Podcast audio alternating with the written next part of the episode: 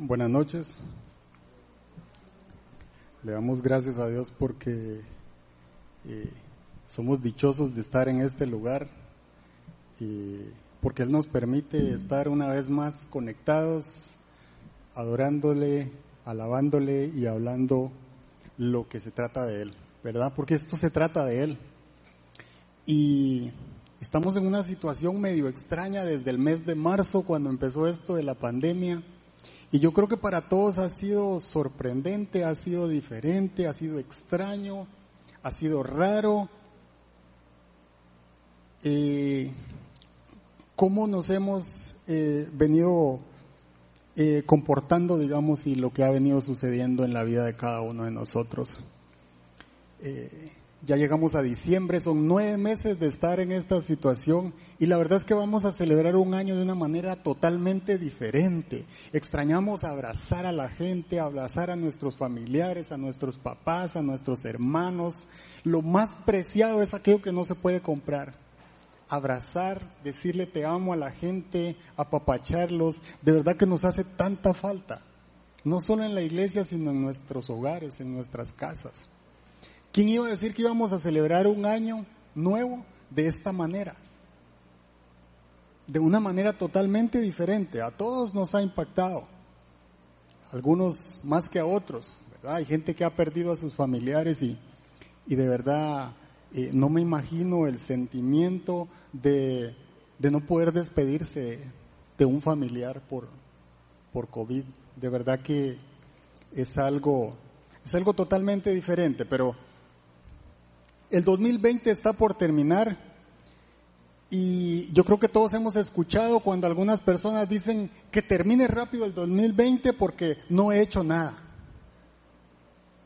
Y yo me hacía la pregunta, ¿será que esa es la correcta o nos debemos de preguntar qué está haciendo Dios conmigo en medio de esta situación? ¿Qué me está revelando el Señor? ¿Qué me está enseñando el Señor? Esa debe ser la pregunta correcta que nosotros nos tenemos que hacer. Porque en las circunstancias adversas, en los problemas, en los desiertos, es donde realmente se pone a prueba nuestro carácter, nuestro corazón. Y lo vemos a, través de la, de la Biblia, cómo el Señor utilizaba los desiertos para probar el corazón de las personas y para transformarlos. Todos estamos esperando una vacuna, y parece que ya casi, ya casi, ya casi, ese ya casi parece el título ansiado de la Liga Deportiva Alajuelense que no llega y no llega, ¿verdad? Esperamos que este año sí. Lo peor que nos puede pasar es estar esperanzados como Cartago, ¿verdad? Ahí sí estamos, pero fritos. Pero no, la verdad es que eh, esperar no es fácil, ¿verdad? Y estamos esperando a que el gobierno haga algo, estamos esperando a que finalmente salga una vacuna, estamos esperando. ¿Y por qué cree usted que uno de los frutos del Espíritu Santo es la paciencia? Porque no sabemos esperar, odiamos esperar, nos desquicia esperar, a todos. A nadie le gusta esperar, esa es la realidad. Isaías 40, 31 Quiero empezar con este versículo. Dice, pero los que confían, la reina Valera dice, los que esperan en el Señor renovarán sus fuerzas. Volarán como las águilas, correrán y no se fatigarán, caminarán y no se cansarán. Y eso es algo que necesitamos para esta situación que estamos viviendo. Necesitamos nuevas fuerzas, necesitamos creerle al Señor. Y esperar requiere esfuerzo y valor, aunque usted no lo crea. Esfuerzo y valor, esfuerzo y valor para creer y confiar que Dios va a hacer aquello que Él dijo que haría. Y si Él lo prometió, Él lo cumple. Y si Él lo dijo, Él lo hará. Porque su palabra es sí y amén. Se cumplirá en nuestra vida.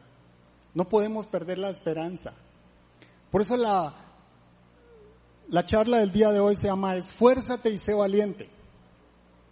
Parece simple, pero es de lo más difícil que nosotros tenemos y vivimos en nuestro caminar con Cristo. Y la Biblia nos, nos relata algo parecido a lo que estamos viviendo. Eh, y déjeme hablarle de uno de los versículos que yo creo que es uno de los no sé si está correcto decir eso, de los más favoritos del pueblo cristiano, que es Josué 1.9. Mira que te mando que te esfuerces y seas valiente, no temas ni desmayes, porque Jehová el Señor tu Dios estará contigo donde quiera que vayas. Yo creo que para muchos de nosotros ese es un versículo favorito, preferido, nos encanta, nos gusta. Pero antes de entrar en ese, en ese contexto, déjeme hablarle un poquito del libro de Josué. Los primeros, Josué es el primer libro histórico de la Biblia, el número 6 después de Deuteronomio.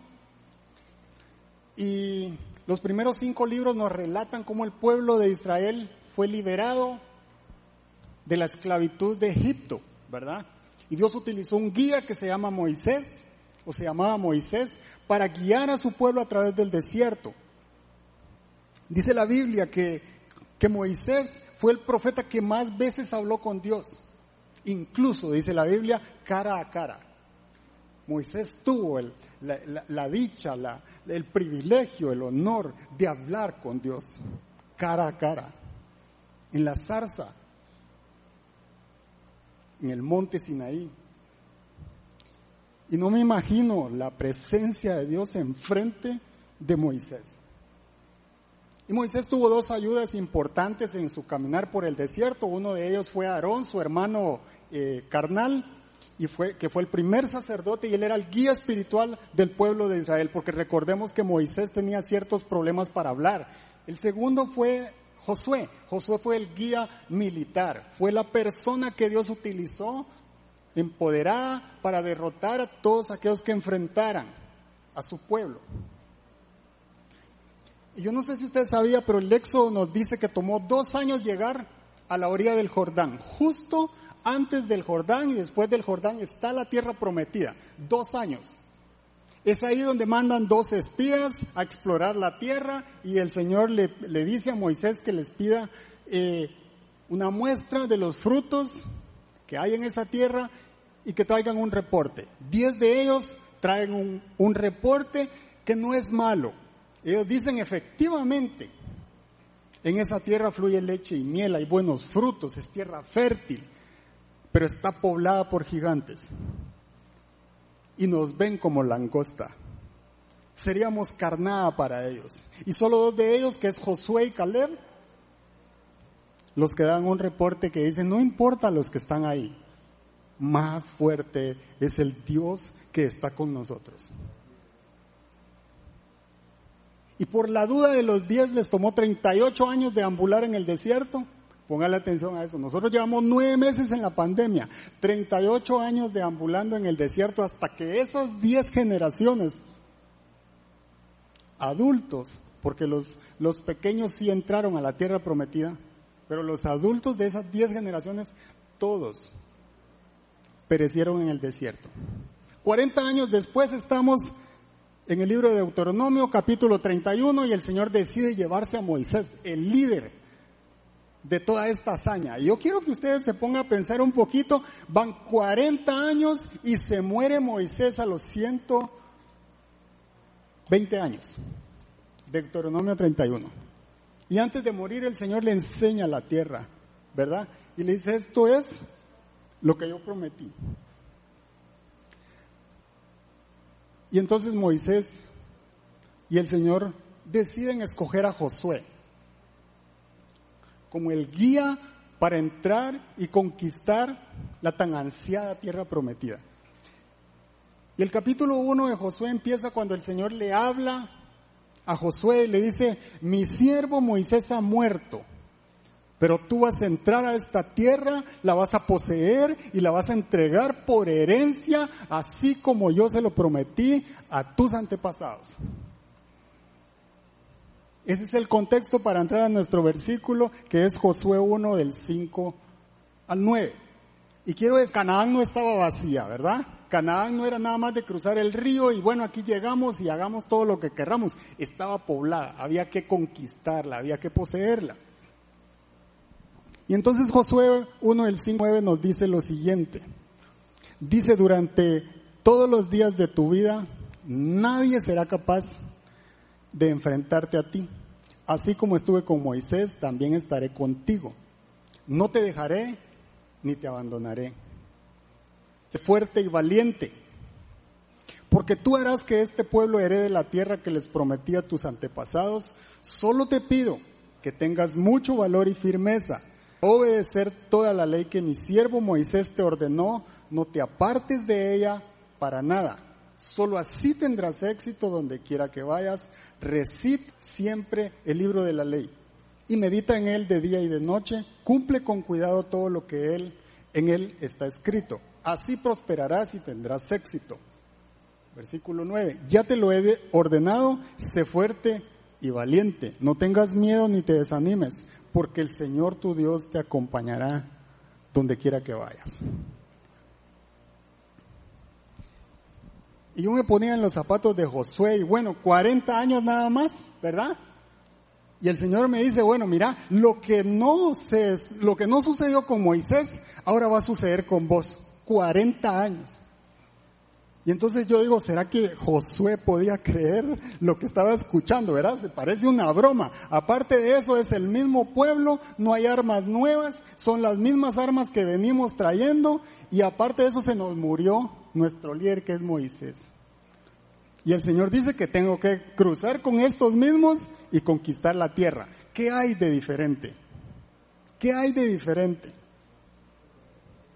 Esto tiene que ser una broma o alguna cosa extraña, ¿verdad? Pero el Señor por eso le dice, yo estaré contigo. Otra diferencia es que antes Josué recibía palabra de Dios a través de Moisés. Ahora estaba escuchando al mismo Dios. Y yo creo que el Señor quiere hablarnos esta palabra para esta situación que estamos pasando.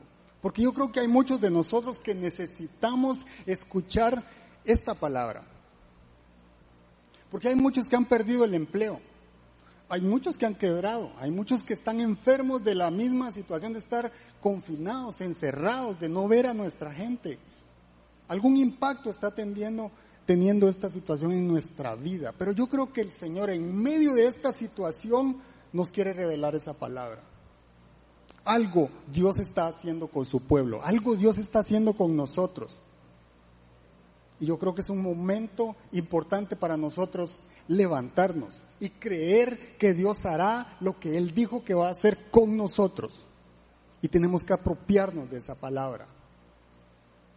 Y quiero llevarlos al Salmo 37, 19.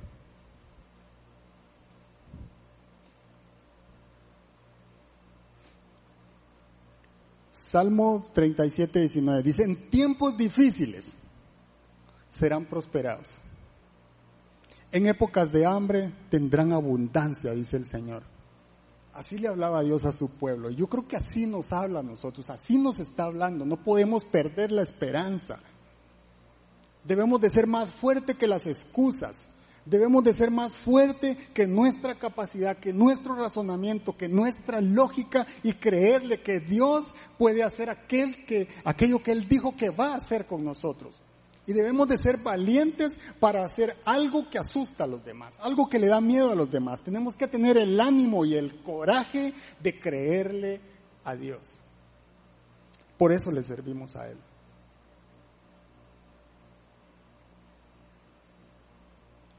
Y hay dos cosas que Dios tocó en mi corazón que yo quiero compartir con ustedes de estos versículos. Porque es tan importante obedecerle a Dios. A pesar de, es importante obedecerle a Dios y hacer aquello que Él nos manda hacer. Porque Él no pierde el control, Él no pierde el dominio de lo que sucede. No creamos que a Dios lo agarró tronándose los dedos la pandemia. Para Él no hay crisis. Él es todopoderoso, Él vive en majestad, Él vive en su trono. Él no, él, no, está preocupado por el tiempo ni por la vacuna. Él es soberano. Él es nuestro Señor. Y la primera cosa que yo quiero compartir con ustedes es, esfuérzate y sé valiente. No luchamos solos ni estamos abandonados. Dios está con nosotros. Se lo voy a repetir. Esfuérzate y sé valiente. No luchamos solos ni estamos abandonados. Dios está con nosotros. Esa es la diferencia. Esa era la diferencia que tenía Josué. Por eso le dice el versículo 5, nadie te podrá hacer frente. Así como estuve con Moisés, voy a estar contigo. Nunca te dejaré y nunca te abandonaré. Y yo quiero que usted piense en la situación que está viviendo y que se repita estas palabras. Dios nunca me dejará y Dios nunca me va a abandonar. Él está conmigo porque Él me ama. Pero imaginemos a Josué. Es su momento. Este es el momento de Josué. Él era un guerrero. Aunque nació en esclavitud, él era un guerrero que Dios formó a través del desierto. Y yo me imagino que este momento de tomar la estafeta, bueno, ahora sí, vamos a entrar.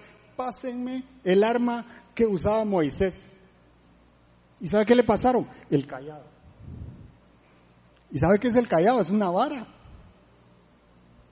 Por eso es que yo me hacía la pregunta, ¿será una broma, verdad? ¿Cómo, así? Después de 40 años, ¿cómo ahora con el callado tenemos que entrar?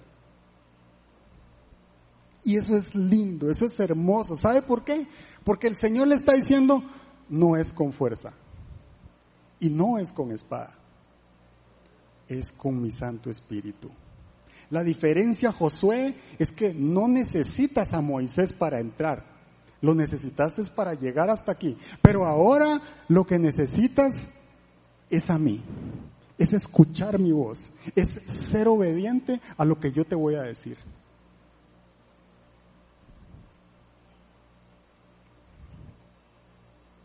Josué estaba acostumbrado a escuchar a Moisés, no a escuchar a Dios necesariamente o no directamente.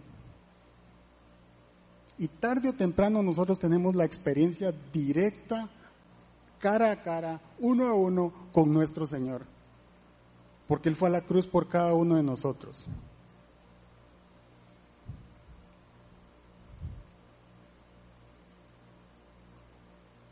Nosotros podemos instruir a los demás, pero solo Dios puede transformar a las personas. Deuteronomio 34, 9 dice, ese, es el, el, libro que es antes de Josué, dice que antes de este momento en el cual en Josué 1 Dios le habla a Josué, es cuando unge Moisés antes de morir a Josué. Y me encanta porque dice que lo que recibió cuando fue ungido fue el espíritu de sabiduría. El espíritu de sabiduría es conocer y saber cuándo hacer la voluntad de nuestro Dios. Porque yo puedo conocer lo que dice la Biblia, mas no el momento en el cual lo tengo que aplicar. Y el momento lo sabe el Espíritu Santo.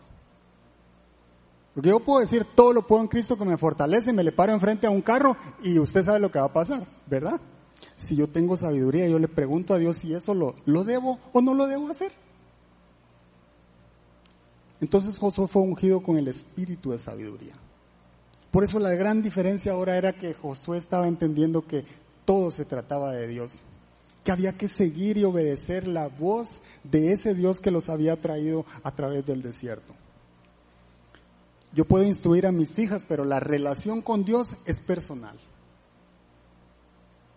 Porque el verdadero evangelio no se trata de seguir a líderes, no se trata de seguir a pastores, adoradores. Se trata de seguir a Cristo. Porque tarde o temprano las personas no van a estar, pero Dios siempre va a estar ahí para nosotros.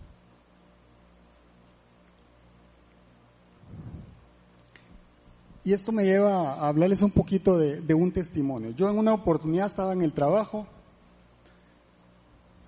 y alrededor de mediodía ya el ojo me estaba ardiendo demasiado y me había salido a lavar varias veces y aunque usted no lo crea no me había visto en el espejo. Resultó que ordenaron el almuerzo y cuando intenté comer, intenté almorzar, me di cuenta que no podía comer, que se me caía la comida. Y me asusté tanto que yo me salí de la sala en la que estaba y me fui al baño y me di cuenta que la mitad de mi cara estaba paralizada que no podía mover la parte izquierda de mi cara. Tomaba agua y se me caía. Comía y se me salía por aquí, porque literalmente esta parte izquierda no la podía mover. Y me asusté mucho, pero como buen macho, lo primero que hice fue llamar a mi esposa. como buen varón, lo primero que hice fue llamar a mi esposa, ¿verdad? Y decirle, mira, me pasa esto. Ella no me está viendo, pero obviamente me apoyó y me echó, me echó porras. Y yo estaba súper asustado. Porque lo primero que vino a mi mente es esto es un derrame. Esto es un derrame y aquí se acabó todo. Si me dio un derrame, me queda, no sé, me quedan seis meses, un año, dos años. No solo se me paralizó el 50% de la cara, se, se paralizaron mis sueños, mis anhelos y todo aquello que yo había imaginado para mi vejez. Yo decía, Señor, yo soñé con llegar a viejito con mi esposa, cuidando nietos, ver a mis hijas graduarse, tener una familia, servir al Señor. Todo eso se me estaba derrumbando en ese momento que yo vi mi cara paralizada.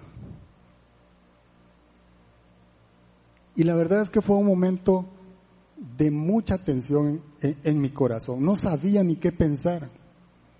Solo sabía que tenía un problema serio y me empezó a dar vergüenza por cómo se miraba mi cara. El ojo no me palpitaba, entonces se me secaba mucho, me lo tenía que parchar.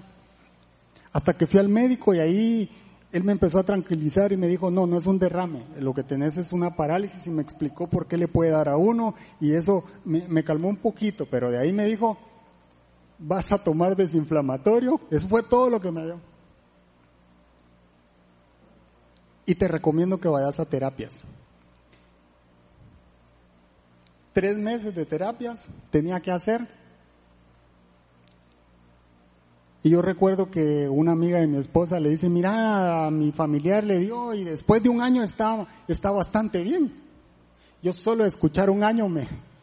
Imagínense cómo se siente uno cuando le dicen, después de un año tal vez vas a estar bien. El miedo inundó mi corazón. Definitivamente el panorama era cero alentador. Cero alentador. Algo muy triste. Pero el versículo 5 dice, nunca te dejaré y nunca te abandonaré. Si lo crees, nadie te podrá hacer frente, porque yo estaré contigo, dice el Señor. Y el Salmo 73, 26.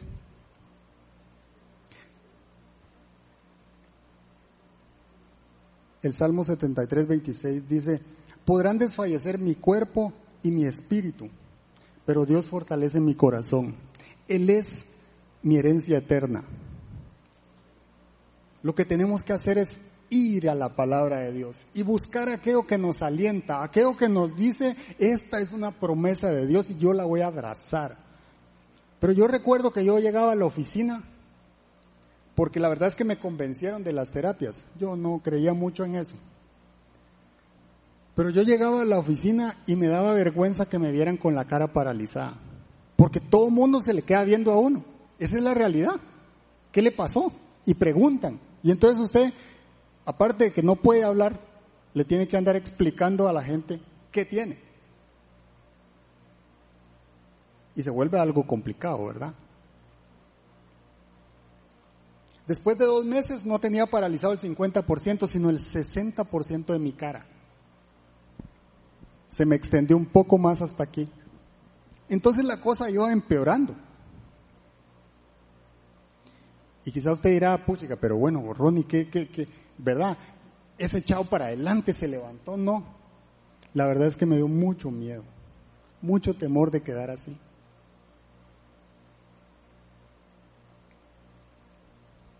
Yo no estoy aquí para decirle que yo soy fuerte y que fui valiente, porque no es cierto me caí tanto que yo lloraba. Yo lloraba solo, porque no quería que mis hijas me vieran, no quería que mi esposa se diera cuenta que yo me sentía inútil. ¿Y sabe qué hacía? Salía a caminar y salía a correr. Y ella aprovechaba para, para desahogarme con él. Pero Dios usa esos momentos para hacer algo en nuestro corazón, para hacer algo en nuestra vida. Dios usa la adversidad para traer bien a nuestro corazón. Y yo recuerdo que Marian me robó a que fuera a las terapias porque ella me dijo, a mí me dio un problema en la asiática y vieras que las terapias son muy buenas. Y yo le decía, no, no, no, eso no sirve. Voy a pagar para que alguien me esté haciendo así en la cara y por gusto. Eso era lo que yo decía. Pero me terminó convenciendo para que usted mire quién manda la casa, ¿va? Y tuve que ir. Y fui. Y fui porque ella llamó al seguro y todo el asunto y al final fui, fui a que me hicieran terapia. Fui obediente. ¿Y sabe qué pasó?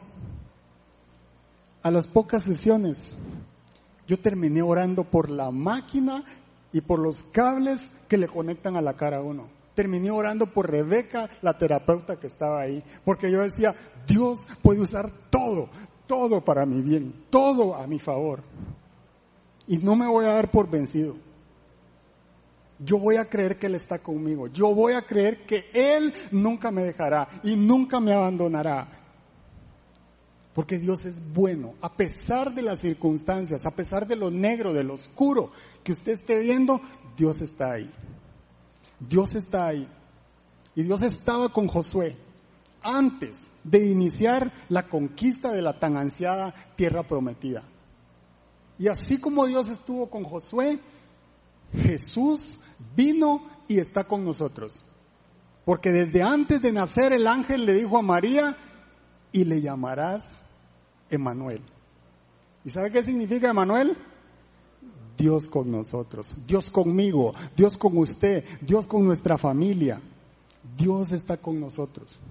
No estamos solos, no estamos abandonados. Dios y su Espíritu Santo vive y está con nosotros. Y si Dios es con nosotros, ¿quién contra nosotros? Esa palabra la tenemos que abrazar. No dejemos que la pandemia nos atemorice tanto que nos paraliza. Tenemos que seguir adelante y creerle al Señor. Él va a hacer cosas grandes. Él nos va a mostrar cosas grandes en medio del desierto, en medio de la situación que estemos pasando. Él abrirá camino en medio y donde no hay. Porque ese es nuestro Dios. Y la segunda cosa que quiero compartir con ustedes es, esfuérzate y sé valiente en la gracia que hay en Cristo. Porque esto no se trata de sus fuerzas ni de las mías. No se trata de que yo soy fuerte y valiente y entonces voy peleando contra el mundo y contra cada situación, porque entonces soy yo solito, solito yo luchando. Y el Señor no me pidió eso. Si regresamos al contexto, no me pidió eso. Esfuérzate y sé valiente en la gracia que hay en Cristo Jesús. ¿Y qué significa esforzados? Esforzados, y si regresamos al contexto, para recitar, para meditar la Biblia, la palabra de Dios. Para eso es que dice, esfuércense. Esfuércense para qué? Para conocer de Dios. Y la Biblia habla de Él. esfuércense, porque implica creer en lo sobrenatural. No es fácil creer aquello que no estamos viendo. Implica creer en el reino de Dios que está aquí y ahora, dice la Biblia. Entre más nosotros meditemos la palabra de Dios, más vamos a aprender cuán grande es Dios, cuán amoroso es el Padre. Y aún así Él me llama a su Hijo. Por eso requiere esfuerzo, porque no es fácil. Fácil es creerle lo que el mundo dice. Por eso el Señor le está diciendo a Josué, esfuérzate. Y valiente. Mire lo que significa valiente en hebreo. La palabra gibor, lo vamos a poner ahí en la pantalla. Valiente en hebreo es la palabra gibor, que significa guerrero osado, sin temor en la batalla. Valor ante las circunstancias o problemas. Y dice el diccionario que es la cualidad o virtud que se adquiere con la repetición. Y a veces oramos una vez y no pasa, ¿verdad? A veces le pedimos a Dios dos veces y no pasa. Pero está diciendo que es una virtud que se adquiere como mediante la repetición. Entonces nosotros no tenemos que cansarnos de orar y de pedirle a Dios mientras Él no nos diga que no, nosotros nos vamos a agarrar a la diestra de Dios porque Él va a hacer aquello que Él prometió hacer con nosotros. Ser valiente tiene que ver con la forma en la cual nosotros enfrentamos los temores. Segunda de Timoteo 2.1.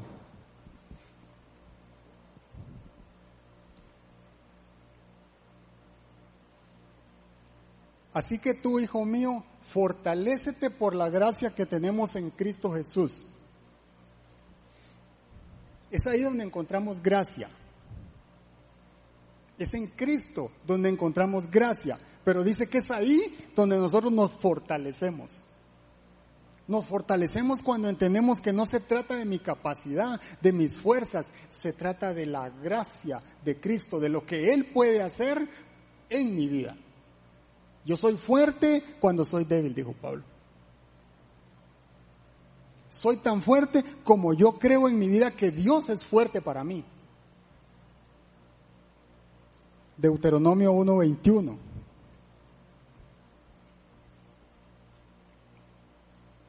Era Moisés hablando todavía al pueblo y dice, mira Israel, el Señor tu Dios te ha el Señor tu Dios ha puesto la tierra delante de ti. Sube, toma posesión de ella como el Señor, el Dios de tus padres, te ha dicho.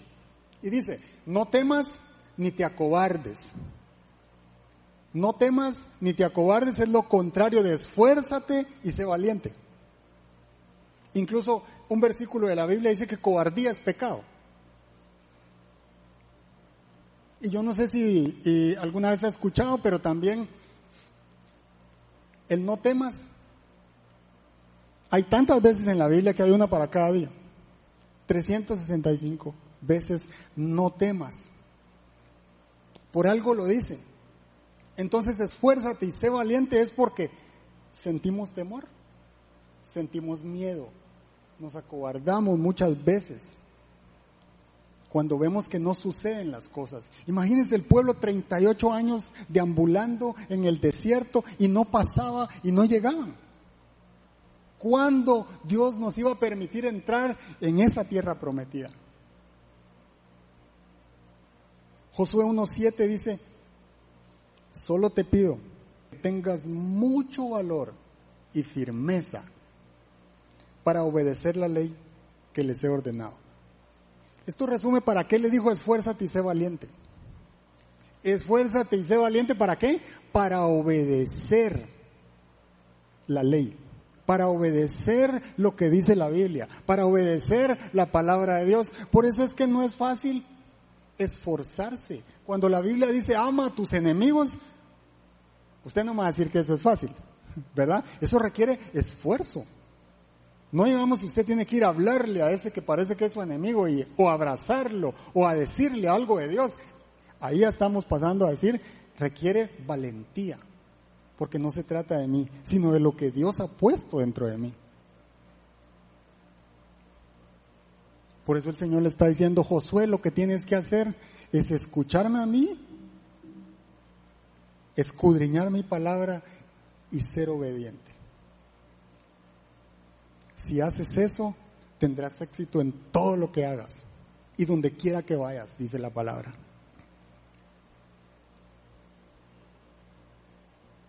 Entonces a veces nos gusta lo fácil, pero no nos gusta esforzarnos ni ser valientes. Y le cuento una breve historia, a mi esposa le iban a hacer una cirugía, a ella no le gusta que la ponga ejemplo, pero es que se me cruza cada rato en la casa y entonces yo termino agarrando un ejemplo de ella. Entonces, a mi esposa le iban a hacer una cirugía eh, importante o seria y entonces eh, conversamos y, en resumen yo le dije, bueno mi amor, hacétela, hacétela, nosotros te cuidamos, vos preocupate por vos, nosotros te vamos a servir, es momento que nosotros te atendamos, porque ella se desvíe por nosotros, eh, ¿verdad? En, en, todas las cosas y entonces dije yo, no, este es el momento de quedar aquí como los grandes, ¿verdad? este es, este es mi momento. Y bueno, al final oramos, oramos y terminó haciéndose la, la cirugía. Eh, llegamos el día al, al hospital. Eh, teóricamente entraba a las 6 de la mañana, la cirugía empezaba a las 7 y terminaba a las nueve y media. Entonces a las nueve y media se suponía que el doctor me iba a llamar a la, a la habitación y que me iba, así como los espías, me iba a pasar el reporte de cómo estuvo la cosa. Y yo me puse a trabajar en la habitación y se me fue la onda y a las 10 de la mañana me acordé que no me habían llamado. Y entonces, híjola, no me han llamado. Y son las 10 de la mañana y terminaba a las nueve y media. Y entonces me paré rápido, fui al, a la entrada donde están las enfermeras y le pregunté a una, mire, mi esposa no ha salido y el doctor tampoco me ha llamado.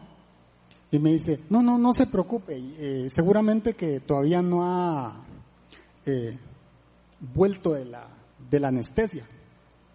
Bueno, me regresé a la habitación y la verdad es que empecé a estar súper intranquilo, ¿verdad? Demasiado intranquilo.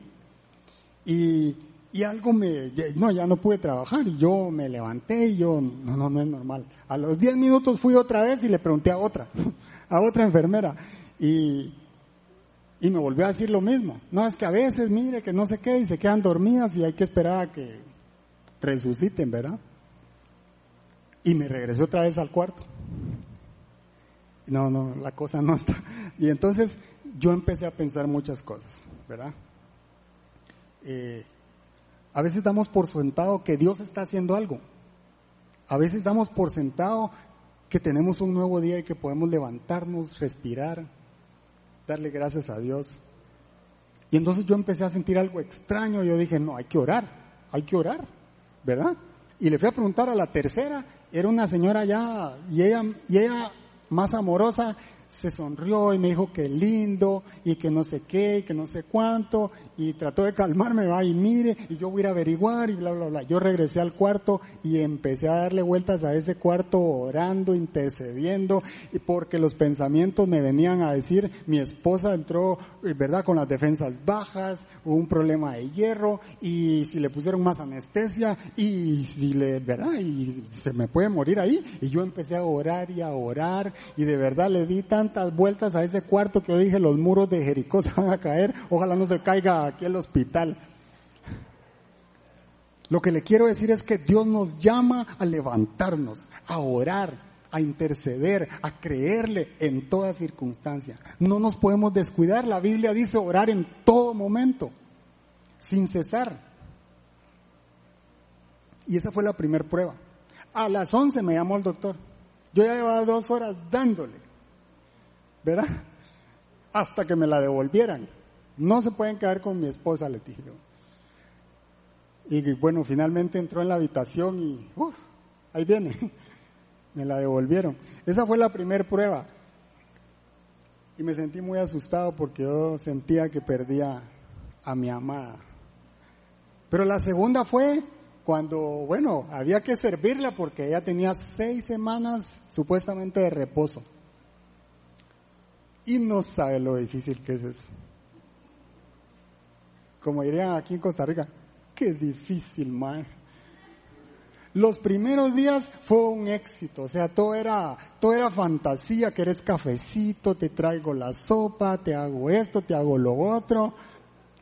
después de tres semanas, yo me sentía un esclavo de verdad.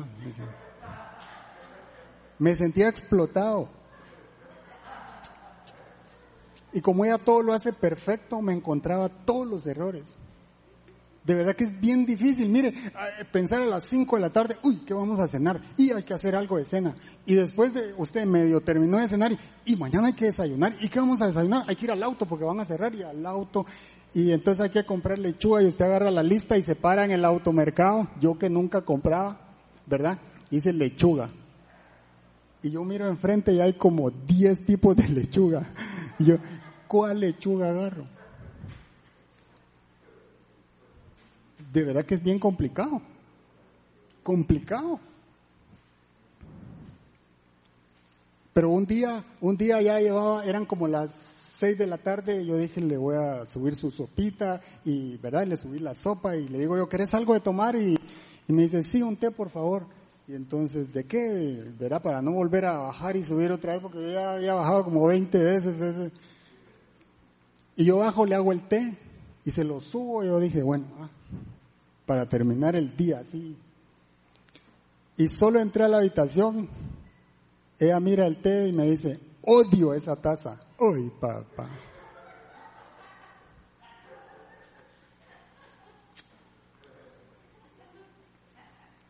Esfuérzate y sé valiente. Servir no es fácil. ¿Y sabe dónde es el primer lugar donde nosotros servimos? Es en la casa. Es en la casa. Yo bajé y de verdad, yo me puse a orar porque yo dije, no, seis de la tarde después de trabajar y ahora me dice que la taza no le, no le gusta y si lo que se va a tomar es lo de adentro y no hombre. O sea, yo terminé orando para que se me pasara porque yo estaba necesitaba administración. Pero mire lo que dice Primera de Corintios 16, 13. Mantén alerta, permanezcan firmes en la fe sean valientes y fuertes. Hagan todo con amor. Aunque no nos guste, la Biblia nos llama a hacer todo, todo, todo, todo con amor, si no nos sirve. Entonces yo tuve que acordarme del pacto que tengo con, con mi esposa. ¿El amor qué? Todo lo puede. Y la segunda es, todo lo soporta, todo lo aguanta. Entonces, la terminé bendiciendo, porque si no la hubiera rebautizado ahí con el té. Servir no es fácil, requiere esfuerzo y requiere que seamos valientes, porque Jesús vino para servir, no para ser servido. Filipenses 4:13 dice, todo lo puedo en Cristo que me fortalece. Ahí encontramos nuestra fortaleza, no en lo que yo puedo hacer, no en lo que yo entiendo ni sé hacer. Encuentro mis fuerzas en Cristo. Cuando yo me enojo, voy y aprendo de Cristo. ¿Qué hizo Cristo? Le lavó los pies a sus discípulos. Yo no me voy a molestar por un té. Tengo que servirla porque este es el momento en el cual ella me necesita. Yo tengo que dar la mía a ella. Y tengo, no solo eso, no por servirla a ella, sino que el que más está aprendiendo en ese proceso fui yo. Porque Dios quería enseñarme algo a través de, de eso que nos estaba pasando. No es fácil servir. Y yo aprendí el esfuerzo que ella hace todos los días. Entonces yo tenía que aguantar seis semanas. Era menos. Así que esfuérzate y sé valiente. Porque no es fácil, pero Dios está con nosotros. Juan 14, 23 nos dice, Juan 14, 23, dice, le contestó Jesús. Vamos a, ahí está. Le contestó Jesús, el que me ama, obedecerá mi palabra, y mi Padre lo amará y haremos nuestra morada en Él. Mire qué simple pero profundo. Si nosotros decimos que amamos a Dios, tenemos que hacer lo que dice su palabra. Lo que Él nos dice es lo que tenemos que hacer, no lo que nos agrada. Porque muchas veces tenemos que obedecer en contra de lo que yo creo, en contra de lo que yo siento, en contra de lo que yo pienso. Pero si Dios me lo está pidiendo, eso es para mi bien.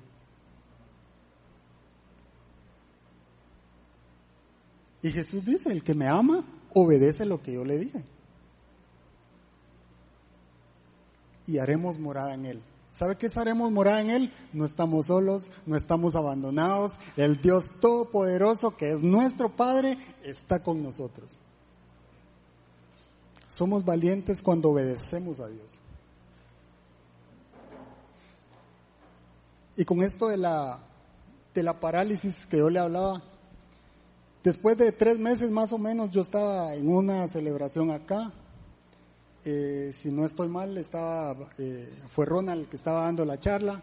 Recuerdo que estaba hasta atrás y, Y yo empecé a adorar al Señor, porque una de las cosas que me pasó fue que perdí la sensibilidad del oído izquierdo. Entonces yo miraba, yo, yo escuchaba pasar una moto y era como que horrible, porque uno siente como que aquí le pasó la moto. Y aparte de eso tenía paralizado el 60% de mi cara. Pero yo empecé a adorar al Señor y a veces cuando estamos metidos en esas circunstancias es cuando más rico adoramos a Dios, ¿verdad? Es cuando ya no sabemos ni qué hacer y solo levantar los brazos y empezamos a llorar. Y yo le decía, Señor, tengo paralizada mi boca, pero todavía te puedo cantar, todavía te puedo adorar. Y estaba tan metido con el Señor que empecé a llorar, a llorar. Y yo sentía algo rico. La cosa está en que yo estaba tan metido con el Señor, la prédica terminó y empezó a ministrar. Y Ronald empezó a ministrar y yo dije, tengo que pasar. Y yo empecé en aquella lucha, tengo que pasar a que oren por mí. Y paso, no paso. Y verdad, y viendo a ver si pasaba más gente, y entonces estaba indeciso por pasar. El asunto está en que cuando me animé a pasar a que oraran por mí, yo venía como a medio camino, y justo más o menos por donde está Doña Silvia en este momento estaba una persona. Y me hace así, y me agarra de la mano, y me dice, yo quiero que ore por mí pero no quiero pasar adelante. Y entonces yo me volteé así, ¿verdad? Y la escuché. Yo dije, seguramente no sabe que yo tengo el 60% de la, de la cara paralizado y que yo necesito que ella ore por mí. Y yo empecé con ese debate ahí con, con el Señor. Y yo la escuché mientras ella me decía por qué quería que orara. Y yo empecé a preguntarle al, al Señor, soy yo el que necesito de ti. ¿Cómo voy a orar por ella? Ella no se ha dado cuenta que yo tengo paralizada más de la mitad de la cara, Señor. Y entonces me dice, espérese, todavía no empiece. Pero no solo por eso. Tengo otras dos peticiones, me dijo. O sea, no era una, eran tres peticiones. Y entonces yo solo empecé a imaginar, ¿a qué horas oro por tres peticiones? Si me cansaba, yo después de diez minutos no aguantaba, me cansaba y necesitaba tomar agua. Y yo me sentía que yo era el que necesitaba. Y en ese momento cuando ella me dijo las tres cosas, mientras yo la escuchaba yo me sentí pequeñito, me sentí incapaz, me sentí débil. Yo, ¿cómo voy a hacer para orar por ella? Y por tres cosas. Y yo le preguntaba al Señor, ¿qué hago? ¿Qué hago? Y es en ese momento cuando usted dice, ¿qué dice la Biblia? ¿Qué dice la Biblia? Vayan y oren por los enfermos. Esfuérzate y sé valiente. Hazle caso al Señor, obedécelo. Y mire con todo el esfuerzo del mundo, empecé a orar por ella.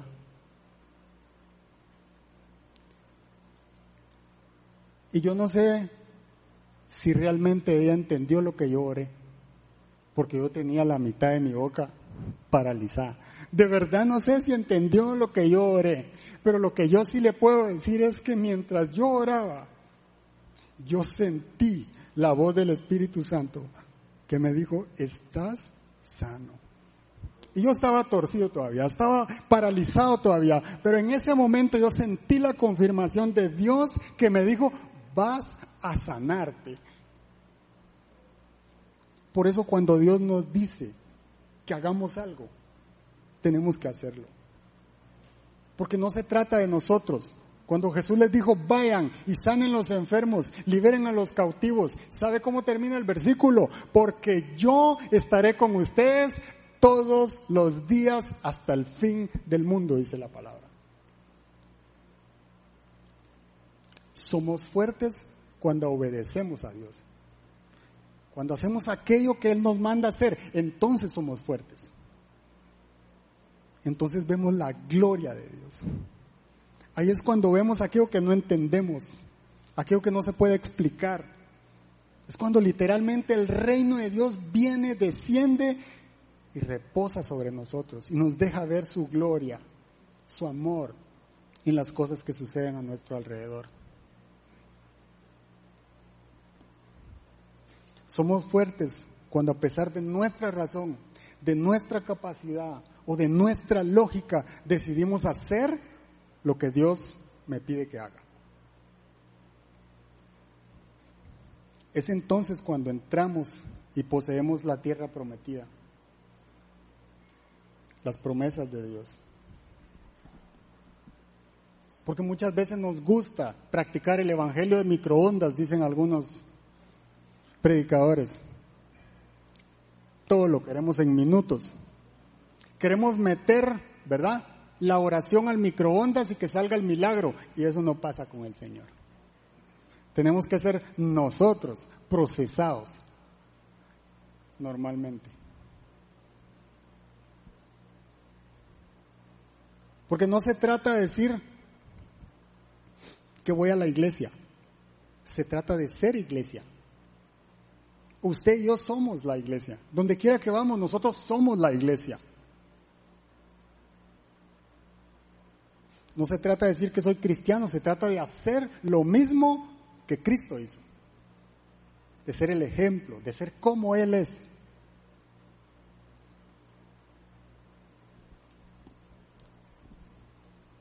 Josué 1.8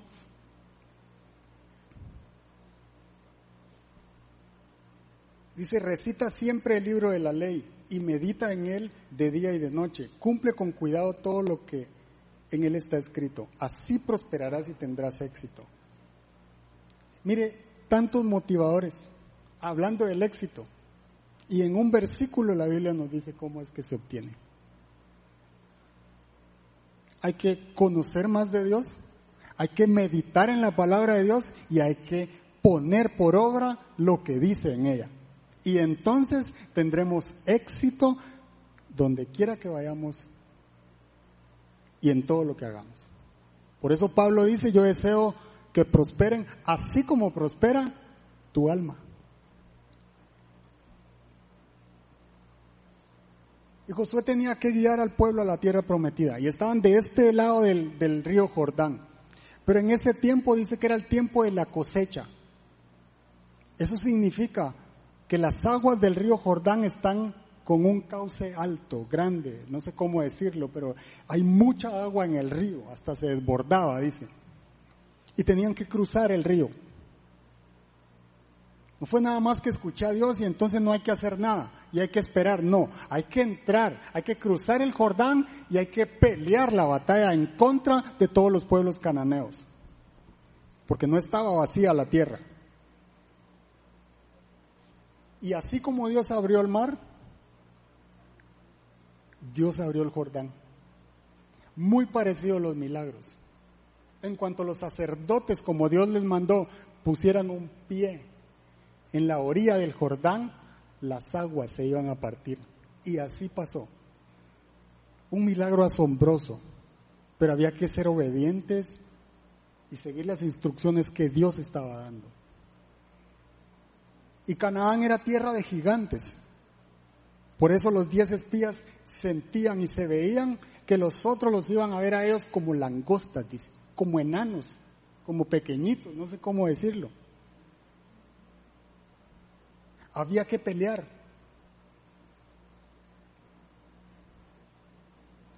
Habían batallas enfrente. Pero Dios le dijo, esto no se trata de fuerza, Josué. Esto se trata de que cuando yo te diga, haces lo que yo te diga. Y así pasó como el pueblo de Israel conquistó la tierra prometida. Pero yo quiero empezar a terminar haciendo un par de preguntas.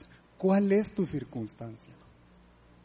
Porque muchas veces nosotros estamos viendo el Jordán y las aguas fluir y no hay manera de que pensemos que podemos cruzar al otro lado. ¿Cuál es tu necesidad? ¿Cuál es la enfermedad? ¿Cuál es el desierto que estás pasando? Que se ha vuelto tan grande que se te ha olvidado la grandeza de Dios.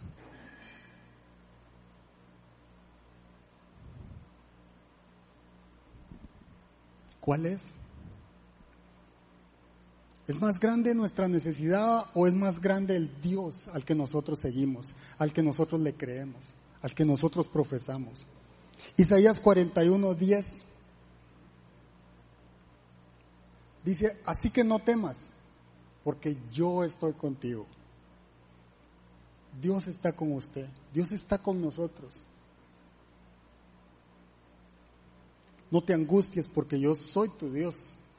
Mire el Señor repitiendo, yo estoy contigo, yo soy tu Dios, te fortaleceré y te ayudaré, te sostendré con mi diestra victoriosa. Ese es nuestro Dios. Él está diciendo, no importa lo que estás pasando, vas a cruzar, vas a pasar, vas a salir de esta, te vas a sanar si tan solo crees que es posible. Porque Marcos dice, al que cree, todo le es posible. Y para Dios no hay nada imposible. Así que no importa cuál es tu circunstancia, Dios está en medio de ella. No importa si solo tienes un callado, no importa si no tienes para comer mañana, no importa si el médico dijo que tenemos cierta cantidad de días o si el diagnóstico no es alentador. Lo que sí importa es lo que le creemos a Dios. Dios está con nosotros, no estamos solos, no estamos abandonados, somos fuertes y somos valientes para creer que Dios cumplirá su palabra. Y vamos a terminar el año así, creyendo que Dios hará cosas grandes, cosas buenas el año que viene porque Dios está preparando a su pueblo para cruzar el Jordán, para poseer la tierra prometida y para poseer esa tierra que Él dijo que es nuestra herencia. Dios es bueno.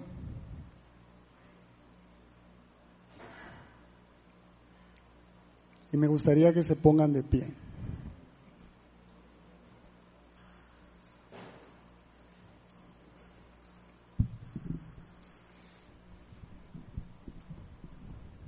Yo quiero que tomes esta palabra, esfuérzate y sé valiente para orar una vez más. No importa si ya oraste una vez, ora una vez más. Esfuérzate y sé valiente para creerle a Dios una vez más. Y quizá dices, ya es que le creí, pero no pasa. Créele una vez más. Adórale una vez más. Levanta tus brazos una vez más y dile, yo te sigo creyendo, Señor. Yo me aferro a tu diestra, no te soltaré hasta que me bendigas. Aunque no te sienta, Señor, aunque no te vea, yo sé que estás conmigo. Atrévete a creerle una vez más al Señor. Esfuérzate por buscar esa promesa y aférrate a ella. Agárrala, abrázala y obedece lo que Dios te está mandando a hacer. No dejes de servir, no dejes de creer, no dejes de escudriñar la palabra, porque en ella vas a encontrar ese Dios al que adoramos, ese Dios al que servimos, y vas a encontrar aquella palabra que te va a alentar, que te va, que te va a dar fuerzas nuevas, que te va a permitir levantarte un día más y creerle a ese Dios que todo, que todo lo puede.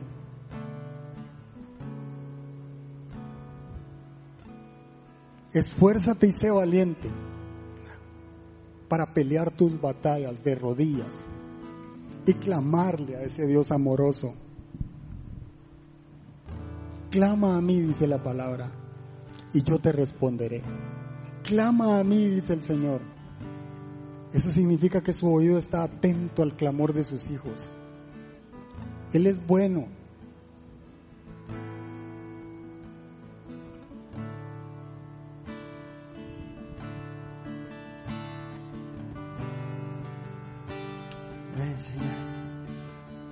Estás con nosotros, Padre. Estás con nosotros, Dios. Estás acá. Estás aquí, Señor. Sé que el día llegará. Junto a ti podré estar. Cara a cara te veré. Rodeado en tu poder se apaga mi temor en la luz de tu amor, donde puedo encontrar tu eterna libertad, donde fluye adoración y las calles de son. Levantamos alabanza a ti, Señor.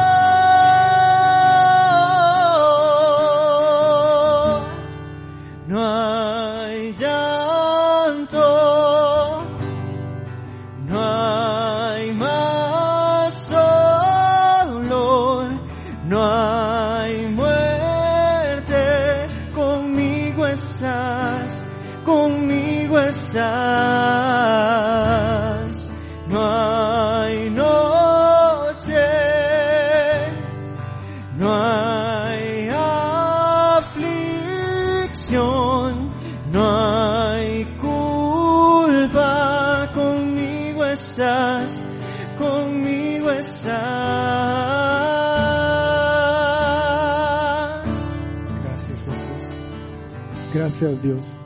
Gracias papá porque no estamos solos. Gracias porque no somos abandonados. No somos huérfanos. Somos hijos. Tú nos harás volver, Señor, y nos vas a dejar soñar tus promesas, los milagros y todo aquello que tú tienes preparado, Señor, para nosotros. Nada nos va a detener, nada nos va a estancar. Tú eres bueno, Señor. Tú eres bueno. En medio de la situación que estemos pasando, Señor, ahí estás presente. Ahí estás, papá. Cada uno de nuestros sueños están en tus manos, dice el salmista, en las manos de Dios están mis tiempos, dice.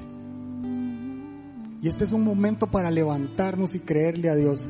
Ahí donde estás en tu casa, enfrente del televisor, de tu celular, este es un momento que Dios quiere usar para bendecir tu vida, para bendecir tu hogar. Y yo no sé qué es lo que le has estado pidiendo, pero este es un momento que el Espíritu Santo está obrando en nuestros corazones. No vamos a terminar el año derrotados y creyendo que vamos a seguir encerrados. Vamos a terminar el año, el año creyendo que Dios todo lo puede, que Dios va a cambiar estas circunstancias para nosotros, para bien, que todo lo que está pasando Él lo va a utilizar a nuestro favor y que nos va a bendecir y que nos va a levantar y que nos va a llevar a esa tierra prometida que Él ofreció para nosotros. Así que créele a Dios por tu milagro. Créele a Dios en medio de la circunstancia que estás viviendo. Es momento de que tus sueños despierten y reposen en las manos de Dios. Él se encargará de cumplirlos. Él te abrirá puertas. Él creará donde no hay. Él abrirá camino, dice la palabra. Y este es un momento para creerle una vez más. Esfuérzate y sé valiente. Levanta tus manos ahí donde estás y créele. Deja que el Espíritu Santo te toque. Deja que el Espíritu Santo te llene de su presencia. No estás solo.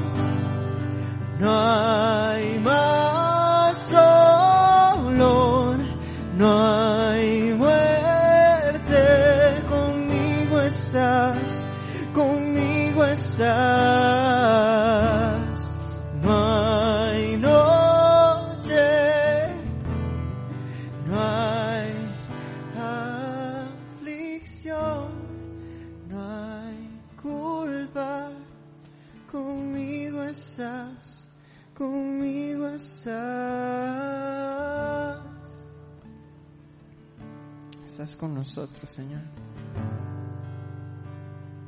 Hoy seguimos creyendo en ti, Señor, en lo que estás haciendo, Señor Jesús. En todo lo que estás haciendo, Señor Jesús.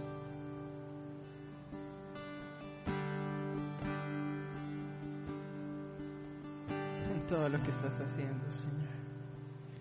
Sigues trabajando.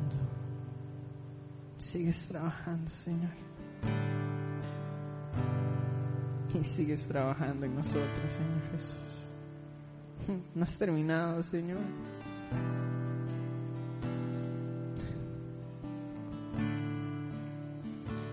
Aquí estamos, queremos ser valientes para soportar, Señor, lo que lo que tengamos que hacer, Señor Jesús, para traer tu reino a esta tierra, Señor Jesús.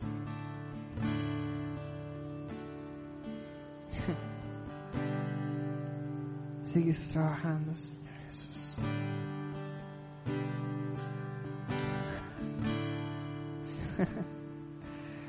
Ven, queremos más de ti, Espíritu Santo. Tu presencia está en este lugar, Señor Jesús.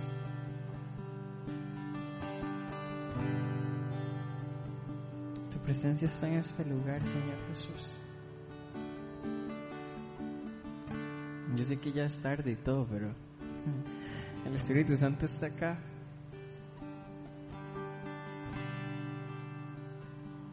Así que sigue conectado a Él, sigue hablando con Él.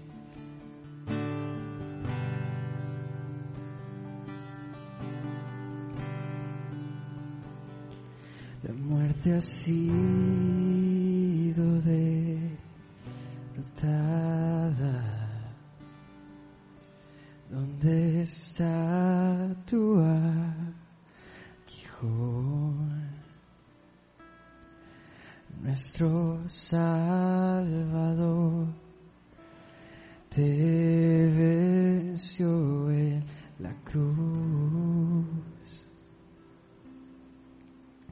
Escuche tu voz ahí nada más.